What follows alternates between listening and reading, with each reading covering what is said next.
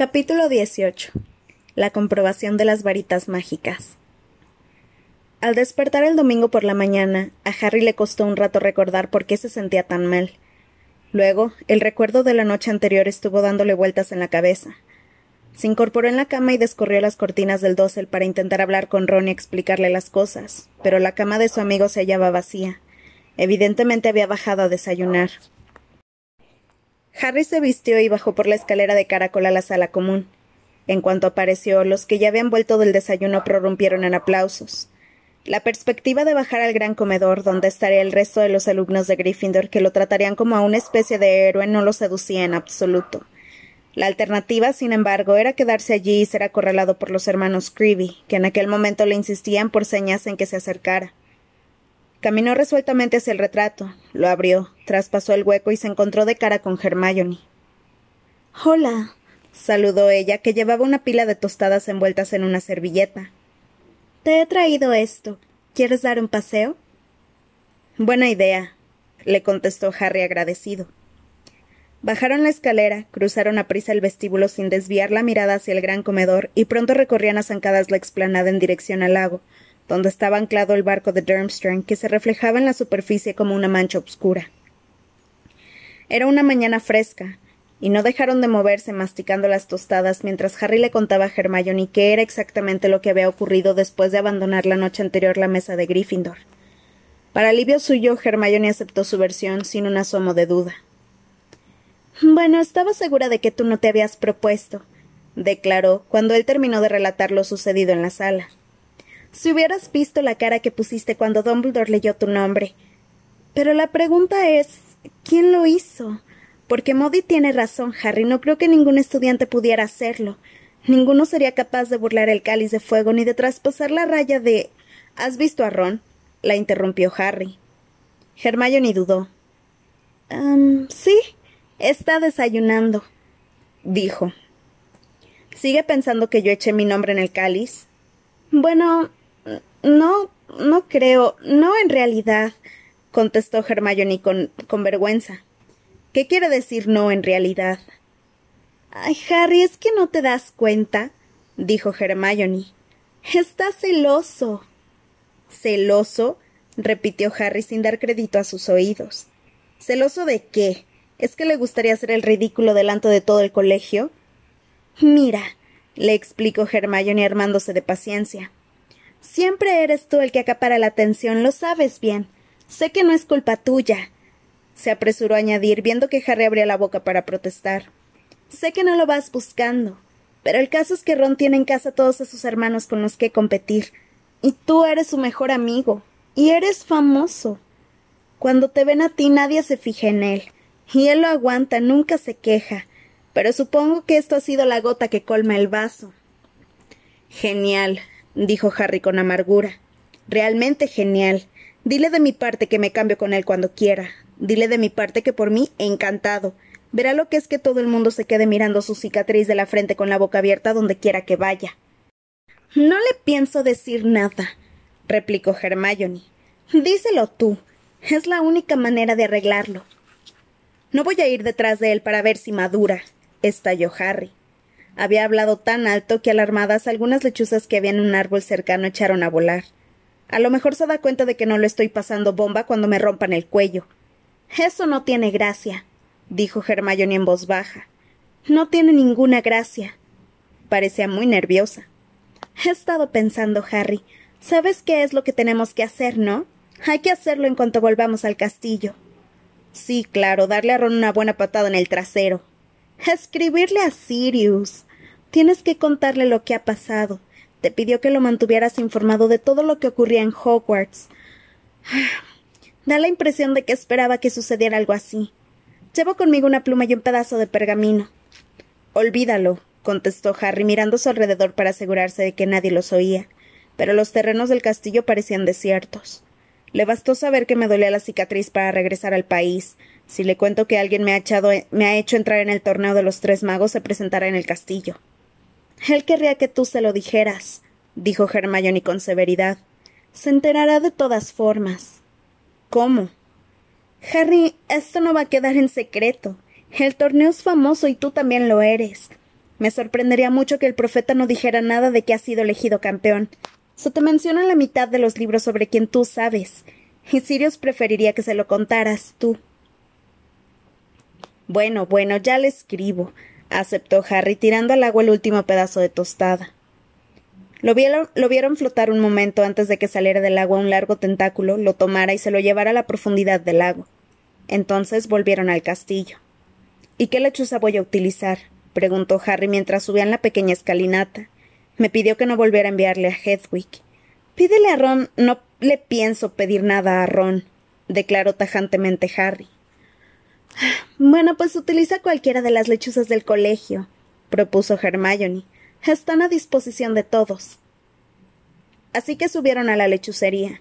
Hermione le dejó a Harry un trozo de pergamino, una pluma y un frasco de tinta, y luego pasó entre los largos palos observando las lechuzas, mientras Harry se sentaba con la espalda apoyada en el muro y escribía. Querido Sirius, me pediste que te mantuviera al corriente de todo lo que ocurriera en Hogwarts, así que iba.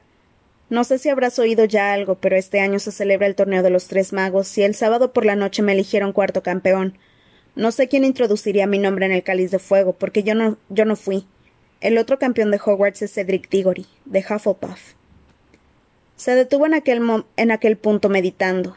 Tuvo la tentación de decir algo sobre la angustia que lo invadía desde la noche anterior, pero no se le ocurrió la manera de explicarlo, de modo que simplemente volvió a mojar la pluma en la tinta y escribió Espero que estés bien, y también Buckbeak. Harry. Ya acabé, le dijo a Hermione poniéndose en pie y sacudiéndose la paja de la túnica. Al oír aquello, Hedwig bajó revoloteando, se lo posó en el hombro y alargó una pata. No te puedo enviar a ti, le explicó Harry, buscando entre las lechuzas del colegio. Tengo que utilizar una de estas. Hedwig ululó muy fuerte y echó a volar tan repentinamente que las garras le hicieron un rasguño en el hombro. No dejó de darle la espalda mientras Harry le ataba la carta a una lechuza grande. Cuando ésta partió, Harry se acercó a Hedwig para acariciarla pero ella chasqueó el pico con furia y revoloteó hacia el techo donde Harry no podría alcanzarla. Primero Ron y ahora tú, le dijo enfadado. Y yo no tengo la culpa. Si Harry había tenido esperanzas de que las cosas mejoraran cuando todo el mundo se hubiera hecho la idea de que él era campeón, al día siguiente comprobó lo equivocado que estaba.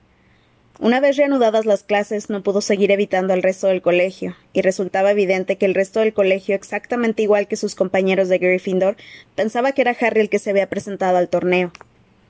Pero a diferencia de sus compañeros de Gryffindor, no parecían favorablemente impresionados. Los de Hufflepuff, que generalmente se llevaban muy bien con los de Gryffindor, se mostraban ahora muy antipáticos con ellos. Bastó una clase de herbología para que esto quedara patente. No había duda de que los de Hufflepuff pensaban que Harry le quería robar la gloria a su campeón. Un sentimiento que tal vez se veía, incrementado por el hecho de que la casa de Hufflepuff no estaba acostumbrada a la gloria, y de que Cedric era uno de los pocos que alguna vez le había conferido alguna, cuando ganó a Gryffindor al Quidditch. Ernie Macmillan y Justin Finch Fletchley, con quienes Harry solía llevarse muy bien, no le dirigieron la palabra ni siquiera cuando estuvieron trasplantando bulbos saltadores a la misma bandeja, pero se rieron de manera bastante desagradable al ver que uno de los bulbos botadores se le escapaba a Harry de las manos y se le estrellaba en la cara. Ron también le había retirado la palabra. Hermione se sentó entre ellos forzando la conversación, pero aunque uno y otro le respondían con, con normalidad, evitaban el contacto visual entre sí. A Harry le pareció que hasta la profesora Sprout lo trataba de manera distante, y es que ella era la jefa de la casa Hufflepuff. En circunstancias normales se hubiera muerto de ganas de ver a Hagrid, pero la asignatura de cuidado de criaturas mágicas implicaba ver también a los de Slytherin. Era la primera vez que se, vería con ellos desde su conversión en campeón. Como era de esperar, Malfoy llegó a la cabaña de Hagrid con su habitual cara de desprecio. ¡Ah! Miren, muchachos, el campeón. les dijo a Crabbe Goyle en cuanto llegaron a donde él podía oírlos. ¿Han traído el libro de autógrafos? Tienen que darse prisa para que se lo firme, porque no creo que dure mucho. La mitad de los campeones murieron durante el torneo. ¿Cuánto crees que vas a durar, Potter? Me apuestas que diez minutos de la primera prueba. Crabbe y Goyle celebraron la gracia a carcajadas, pero Malfoy tuvo que dejarlo ahí porque Hagrid salió de la parte de atrás de la cabaña con una torre bamboleante de cajas, cada una de las cuales contenía un escreguto bastante grande. Para espanto de la clase, Hagrid les explicó la razón de, que los excreutos se hubieran estado matando unos a otros. Hagrid les explicó que la razón de que los excregutos se hubieran estado matando unos a otros era un exceso de energía contenida, y la solución sería que cada alumno le pusiera una correa a un excreguto y lo sacara a dar una vuelta. Lo único bueno de aquello fue que acaparó toda la atención de Malfoy. Sacarlo a dar una vuelta, repitió con desagrado mirando una de las cajas. ¿Y dónde le vamos a atar la correa? ¿Alrededor del aguijón, de la cola explosiva o del aparato succionador? En el medio, dijo Hagrid mostrándoles cómo. Mm, tal vez deberían ponerse antes los guantes de piel de dragón por si acaso.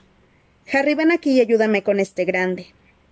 En realidad, la auténtica intención de Hagrid era hablar con Harry lejos del resto de la clase. Esperó hasta que todo el mundo se hubo alejado con los escrebutos, y luego se volvió a Harry y le dijo muy serio Así que te toca participar, Harry, en el torneo, campeón del colegio. Uno de los campeones, lo, corrigió Harry. Debajo de las cejas enmarañadas, los ojos de color negro azabache de Hagrid lo observaron con nerviosismo. ¿No tienes ni idea de quién pudo hacerlo, Harry?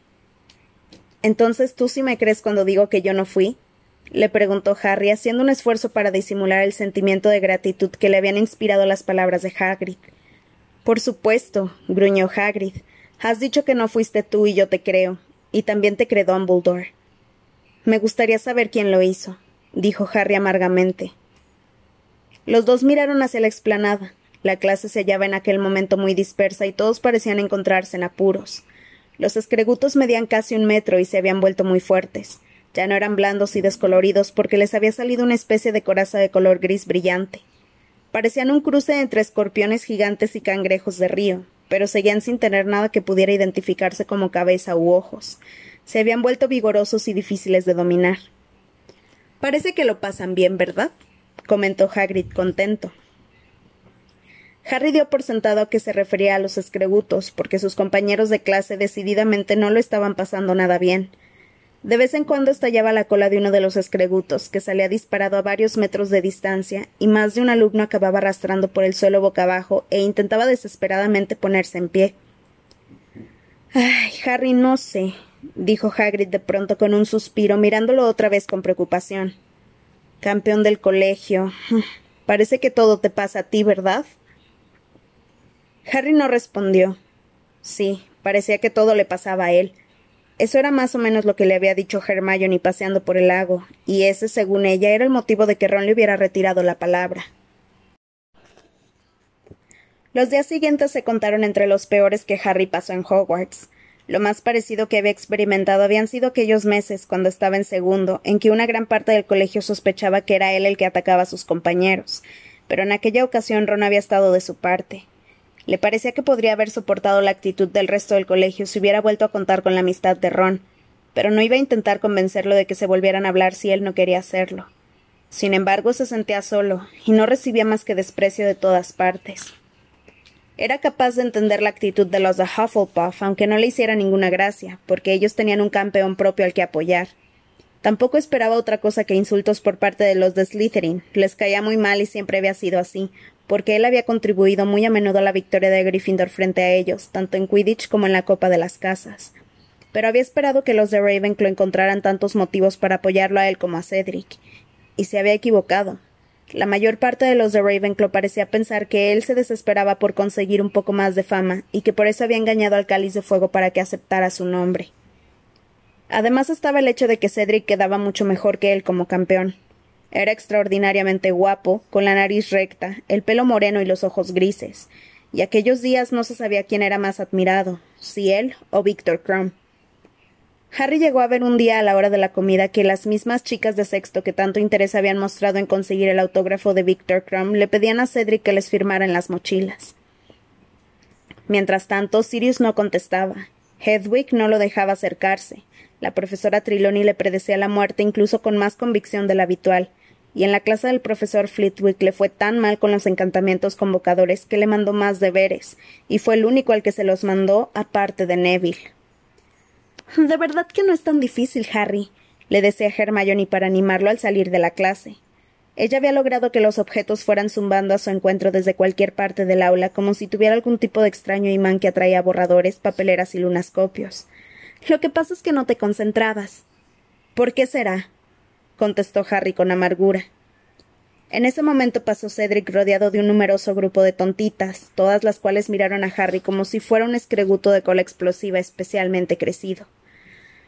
Pero no importa, me muero de ganas de que llegue la clase doble de pociones que tenemos esta tarde. La clase doble de pociones constituía siempre una mala experiencia, pero aquellos días era una verdadera tortura. Estar encerrado en una mazmorra durante hora y media con Snape y los de Slytherin dispuestos a mortificar a Harry todo lo posible por haberse atrevido a ser campeón del colegio era una de las cosas más desagradables que Harry pudiera imaginar. Así había sido el viernes anterior en el que Hermione sentada a su lado se pasó la clase repitiéndole en voz baja. No les hagas caso. Y no tenía motivos para pensar que la lección de aquella tarde fuera a ser más llevadera. Cuando después de comer él y Hermione llegaron a la puerta de la mazmorra de Snape, se encontraron a los de Slytherin que esperaban fuera, cada uno con una insignia bien grande en la pechera de la túnica. Por un momento Harry tuvo la absurda idea de que eran insignias de la PEDDO. Luego vio que todas mostraban el mismo mensaje en caracteres luminosos rojos que brillaban en el corredor subterráneo apenas iluminado. Apoya a Cedric Diggory, el auténtico campeón de Hogwarts. ¿Te gustan, Potter? Preguntó Malfoy en voz muy alta cuando Harry se aproximó. Y eso no es todo, mira. Apretó la insignia contra el pecho y el mensaje desapareció para ser reemplazado por otro que emitía un resplandor verde. Potter apesta. Los de Slytherin berrearon de risa. Todos apretaron su insignia hasta que el mensaje Potter apesta brilló intensamente por todos lados. Harry notó que se ponía rojo de furia. Ah, muy divertido le dijo Hermione a Pansy Parkinson y su grupo de chicas de Slytherin que se reían más fuerte que nadie. Derrochan ingenio e inteligencia. Ron estaba apoyado contra el muro con Dean y Seamus. No se rió, pero tampoco defendió a Harry. ¿Quieres una Granger? le dijo Malfoy ofreciéndosela. Tengo montones, pero con la condición de que no me toques la mano. Me la acabo de lavar y no quiero que una sangre sucia me la manche. La ira que Harry había acumulado durante días y días pareció a punto de reventar un dique en su pecho. Antes de que se diera cuenta de lo que había, de lo que hacía, había tomado la varita mágica. Todos los que estaban alrededor se apartaron y retrocedieron hacia el corredor. Harry, le advirtió Hermione. Vamos, Potter, lo desafió Malfoy con tranquilidad, también sacando su varita. Ahora no tienes a Modi para que te proteja. A ver si tienes lo que hay que tener. Se miraron a los ojos durante una fracción de segundo, y luego, exactamente al mismo tiempo, ambos atacaron. De las varitas salieron unos chorros de luz que chocaron en el aire y rebotaron en ángulo. El conjuro de Harry le dio a Goyle en la cara y el de Malfoy a Hermione. Goyle chilló y se llevó las manos a la nariz, donde le brotaban en aquel momento unos forúnculos grandes y feos. Hermione se tapaba la boca con gemidos de pavor. Hermione, Ron se acercó a ella apresuradamente para ver qué le pasaba. Harry se volvió y vio a Ron que le retiraba a Hermione la mano de la cara. No fue una visión agradable. Los dos incisivos superiores de Hermione, que ya de por sí eran más grandes de lo normal, crecían a una velocidad alarmante. Se parecía más y más a un castor conforme los dientes alargados pasaban el labio inferior hacia la barbilla. Los notó allí horrorizada y lanzó un grito de terror. ¿A qué viene todo este ruido? dijo una voz baja y apagada. Acababa de llegar Snape. Los de Slytherin se explicaban a gritos. Snape apuntó a Malfoy con un largo dedo amarillo y le dijo Explícalo tú. Potter me atacó, señor. Nos atacamos el uno al otro al mismo tiempo, gritó Harry, y le dio a Goyle mire. Snape examinó a Goyle, cuya cara no hubiera estado fuera de, de lugar en un libro de setas venenosas. Ve a la enfermería, Goyle, indicó Snape con calma. Malfoy le dio a Hermione, dijo Ron. Mire. Obligó a Hermione a que le enseñara los dientes a Snape, porque ella hacía todo lo posible para taparlos con las manos, cosa bastante difícil, dado que ya le pasaban del cuello de la camisa. Pansy Parkinson y las otras chicas de Slytherin se reían en silencio con grandes aspavientos y señalaban a Hermione desde detrás de la espalda de Snape. Snape miró a Hermione fríamente y luego dijo: No veo ninguna diferencia. Hermione profirió un gemido y se le empañaron los ojos de lágrimas. Dando media vuelta echó a correr por el corredor hasta perderse de vista. Tal vez fue una suerte que Harry y Ron empezaran a gritar Snape a la vez, y también que sus voces retumbaran en el corredor de piedra, porque con el alboroto le fue imposible entender lo que le decían exactamente. Pero captó la esencia. Muy bien, declaró con su voz más suave.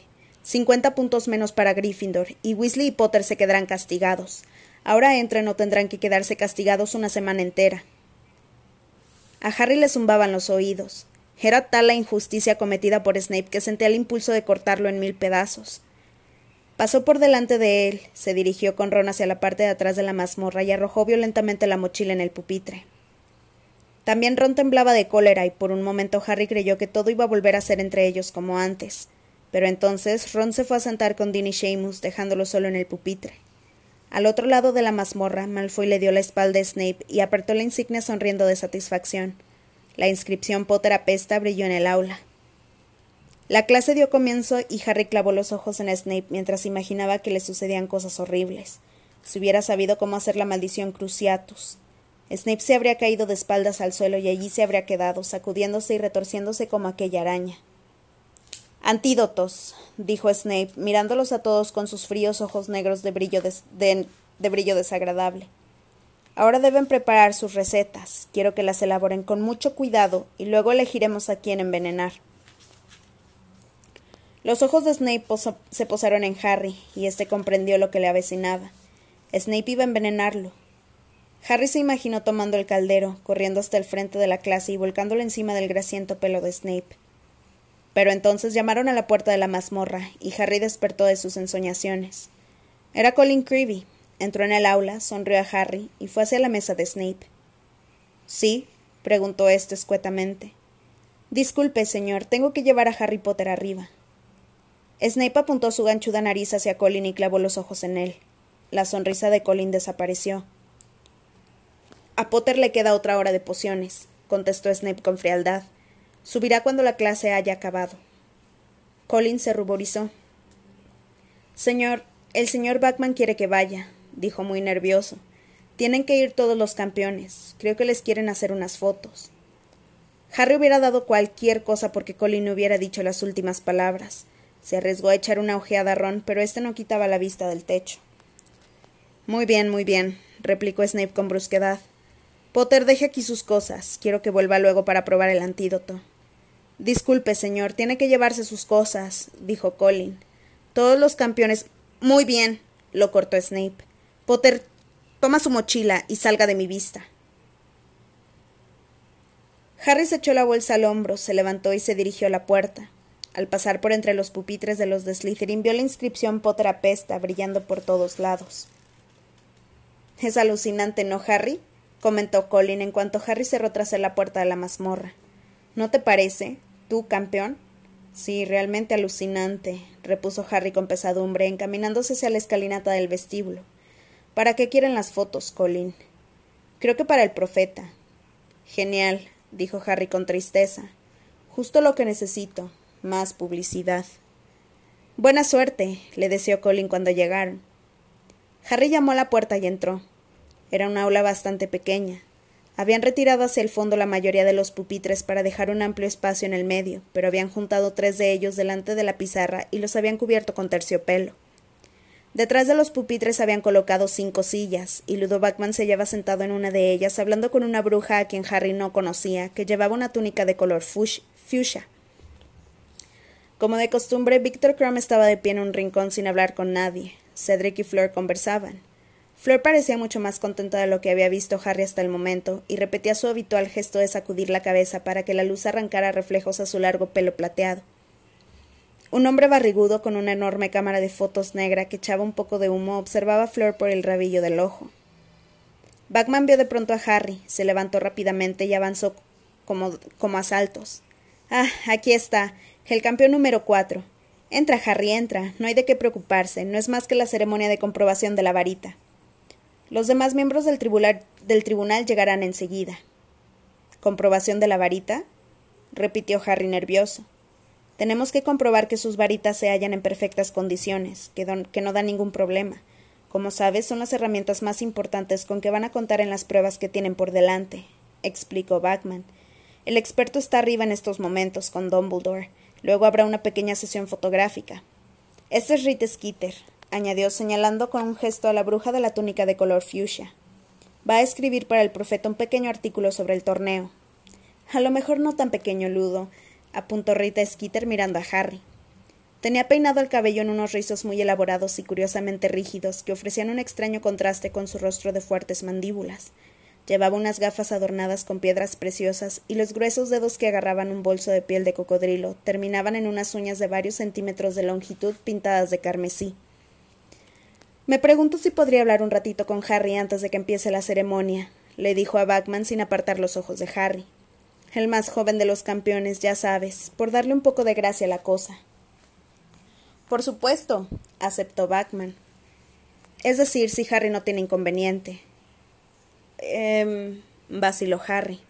Divinamente, exclamó Rita Skeeter. Sin perder un instante, sus dedos como garras tomaron a Harry por el brazo con sorprendente fuerza, lo volvieron a sacar del aula y abrieron una puerta cercana. Es mejor no quedarse ahí con todo ese ruido, explicó. Veamos. Ah, sí, este sitio es muy lindo y acogedor. Era el armario de la limpieza. Harry la miró. Entra, cielo, está muy bien. Divinamente, repitió Rita Skeeter sentándose a duras penas en un cubo vuelto boca abajo. Empujó a Harry para que se sentara sobre una caja de cartón y cerró la puerta, con lo que se quedaron a obscuras. Veamos. Abrió el bolso de piel de cocodrilo y sacó unas cuantas velas que encendió con un toque de la varita, y por arte de magia las dejó colgando en medio del aire para que iluminaran el armario. No te importa que use una pluma vuela pluma, ¿verdad, Harry? Me dejarás me dejará más libre para hablar. ¿Una qué? preguntó Harry. Rita Skeeter sonrió más pronunciadamente, y Harry contó tres dientes de oro. Volvió a tomar el bolso de piel de cocodrilo y sacó de él una pluma de color verde amarillento y un rollo de pergamino que extendió entre ellos sobre una caja de quitamanchas mágico multiusos de la señora Scower. Se metió en la boca del plumín el plumín de la pluma verde amarillenta, la chupó por un momento como aparente, con aparente fricción y luego la puso sobre el pergamino donde se quedó balanceándose sobre la punta, temblando ligeramente. Probando, mi nombre es Rita Skeeter, periodista del Profeta, Harry bajó de inmediato la vista a la pluma. En cuanto Rita Skeeter empezó a hablar, la pluma se puso a escribir, deslizándose por la superficie del pergamino. La atractiva rubia Rita Skeeter, de cuarenta y tres años, cuya despiadada pluma ha pinchado tantas reputaciones demasiado infladas. Divinamente, dijo Rita Skeeter una vez más. Rasgó la parte superior del pergamino, la estrujó y se la metió en el bolso. Entonces se inclinó hacia Harry. Bien, Harry, ¿qué te, qué te, ¿Qué te decidió a entrar en el torneo? Eh, volvió a vacilar Harry, pero la pluma lo distraía. Aunque él no hablara, se deslizaba por el pergamino a toda velocidad, y en su recorrido Harry pudo distinguir una nueva frase. Una terrible cicatriz, recuerdo del trágico pasado, desfigura el rostro por lo demás muy agradable de Harry Potter, cuyos ojos No mires a la pluma, Harry, le dijo con firmeza Rita Skeeter. De mala gana, Harry la miró a ella. Bien, ¿Qué te decidió a participar en el torneo? Yo no decidí participar, repuso Harry. No sé cómo llegó mi nombre al cáliz de fuego, yo no lo puse. Rita Skeeter alzó una ceja muy perfilada. Vamos, Harry, no tengas miedo de verte metido en problemas. Ya sabemos todos que tú no deberías participar. Pero no te preocupes por eso. A nuestros lectores les gustan los rebeldes. Pero es que no fui yo, repitió Harry. No sé quién. ¿Qué te parecen las pruebas que tienes por delante? lo interrumpió Rita Skeeter. ¿Estás emocionado? ¿Nervioso? No he pensado realmente. Sí, supongo que estoy nervioso. reconoció Harry. La verdad es que mientras hablaba se le revolvían las tripas. En el pasado murieron algunos de los campeones, ¿no? dijo Rita Skeeter. ¿Has pensado en eso? Bueno, dicen que este año habrá mucha más seguridad, contestó Harry. Entre ellos, la pluma recorría el pergamino a tal velocidad que parecía que estuviera patinando. Desde luego, tú te has enfrentado en otras ocasiones a la muerte, ¿no? prosiguió Rita Skeeter mirándolo atentamente. ¿Cómo dirías que te ha afectado? Eh, ¿Piensas que el trauma de tu pasado puede haberte empujado a probarte a ti mismo, a intentar estar a la altura de tu nombre? ¿Crees que tal vez te sentiste tentado de presentarte al torneo de los tres magos porque yo no me presenté? La cortó Harry empezando a enfadarse. ¿Recuerdas algo de tus padres? No. ¿Cómo crees que se sentirían ellos si supieran que vas a competir en el torneo de los tres magos? ¿Orgullosos? ¿Preocupados? ¿Enfadados? Harry estaba ya realmente enojado. ¿Cómo demonios iba a saber lo que sentirían sus padres si estuvieran vivos? Podía notar la atenta mirada de Rita Skeeter frunciendo el entrecejo. Evitó sus ojos y miró las palabras que acababa de escribir la pluma. Las lágrimas empañan sus ojos, de un verde intenso, cuando nuestra conversación aborda el tema de sus padres, a los que él a duras penas puede recordar. Yo no tengo lágrimas en los ojos, dijo casi gritando. Antes de que Rita pudiera responder una palabra, la puerta del armario de la limpieza volvió a abrirse. Harry miró hacia afuera parpadeando ante la brillante luz. Albus Dumbledore estaba ante ellos, observándolos a ambos, allí apretujados en el armario. Dumbledore. exclamó Rita Skeeter aparentemente encantada. Pero Harry se dio cuenta de que la pluma y el pergamino habían desaparecido de repente de la caja de quitamanchas mágicos, y los dedos como garras de Rita se apresuraban a cerrar el bolso de piel de cocodrilo. ¿Cómo estás? saludó ella, levantándose y, y tendiéndole a Dumbledore una mano grande y varonil. Supongo que verías mi artículo del verano sobre el Congreso de la Confederación Internacional de Magos, ¿no? Francamente repugnante, contestó don Buldor echando chispas por los ojos. Disfruté en especial la descripción que hiciste de mí como un imbécil obsoleto. Rita Skeeter no pareció avergonzarse lo más mínimo. Solo me refería a que algunas de tus ideas son un poco anticuadas, Dumbledore, y que a muchos magos de la calle me encantaría oír los razonamientos que justifican tus modales, Rita, la interrumpió Dumbledore con una cortés inclinación y una sonrisa. Pero me temo que tendremos que dejarlo para más tarde. Está a punto de empezar la comprobación de las varitas y no puede tener lugar si uno de los campeones está escondido en un armario de la limpieza. Muy contento de librarse de Rita Skeeter, Harry se apresuró a volver al aula. Los otros campeones ya estaban sentados en sillas cerca de la puerta, y él se sentó rápidamente al lado de Cedric y observó la mesa cubierta de terciopelo, donde ya se encontraban reunidos cuatro de los cinco miembros del tribunal el profesor Karkaroff, Madame Maxim, el señor Crouch y Ludo Backman. Rita Skeeter tomó asiento en un rincón. Harry vio que volvía a sacar el pergamino del bolso, lo extendía sobre la rodilla, chupaba la punta de la pluma la pluma y lo depositaba sobre el pergamino. Permítanme presentarles al señor Olivander, dijo Dumbledore ocupando su sitio en la mesa del tribunal y dirigiéndose a los campeones. Se encargará de comprobar sus varitas para asegurarse de que se hallan en buenas condiciones antes del torneo. Harry miró hacia donde señalaba Dumbledore y dio un respingo de sorpresa al ver al anciano mago de grandes ojos claros que aguardaba en silencio al lado de la ventana. Ya conocía al señor Olivander. Se trataba de un fabricante de varitas mágicas al que hacía más de tres años en el callejón de Agón le había comprado la varita que aún poseía. Mademoiselle de la Cour, ¿le importaría a usted venir en primer lugar? dijo el señor Olivander, avanzándose al espacio vacío que había en medio del aula. Fleur de la Cour fue a su encuentro y le entregó su varita. Como si fuera una batuta, el anciano mago la hizo girar entre sus largos dedos, y de ella brotaron unas chispas de color oro y rosa. Luego se la acercó a los ojos y la examinó detenidamente. Sí, murmuró. Veinticinco centímetros, rígida, palisandro y contiene. Dios mío. Un pelo de la cabeza de una vela, dijo Fleur, una de mis abuelas. De forma que Fleur tenía realmente algo de vela, se dijo Harry, pensando que debía contárselo a Ron. Luego recordó que no se hablaba con él.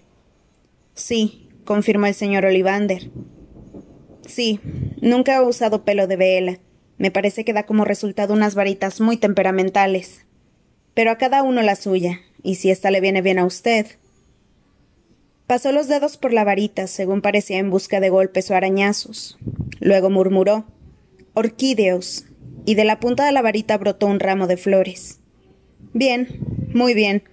Está en perfectas condiciones, declaró, recogiendo las flores y ofreciéndoselas a Fleur junto con la varita.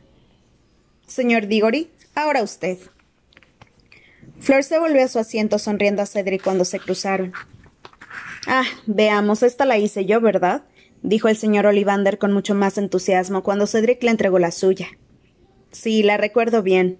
Contiene un solo pelo de la cola de un excelente ejemplar de unicornio macho. Debía de medir diecisiete palmos. Casi me clava el cuerno cuando le corté la cola.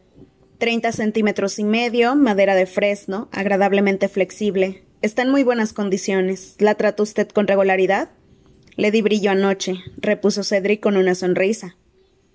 Harry miró su propia varita. Estaba llena de marcas de dedos. Con la tela de la túnica intentó frotarla un poco con disimulo, pero de la punta saltaron unas chispas doradas. Fleur de la Cour le dirigió una mirada de desdén y desistió. El señor Olivander hizo salir de la varita de Cedric una serie de anillos de humo plateado, se declaró satisfecho y luego dijo Señor Crumb, si tiene usted la bondad. Víctor Crumb se levantó y avanzó hasta el señor Olivander desgarbadamente, con la espalda encorvada y un andar torpe. Sacó la varita y se quedó allí con el entrecejo fruncido y las manos en los bolsillos de la túnica. Hmm, dijo el señor Olivander. Esto es una manufactura Gregorovich, si no me equivoco. Un excelente fabricante, aunque su estilo no acaba de ser lo que yo. Sin embargo.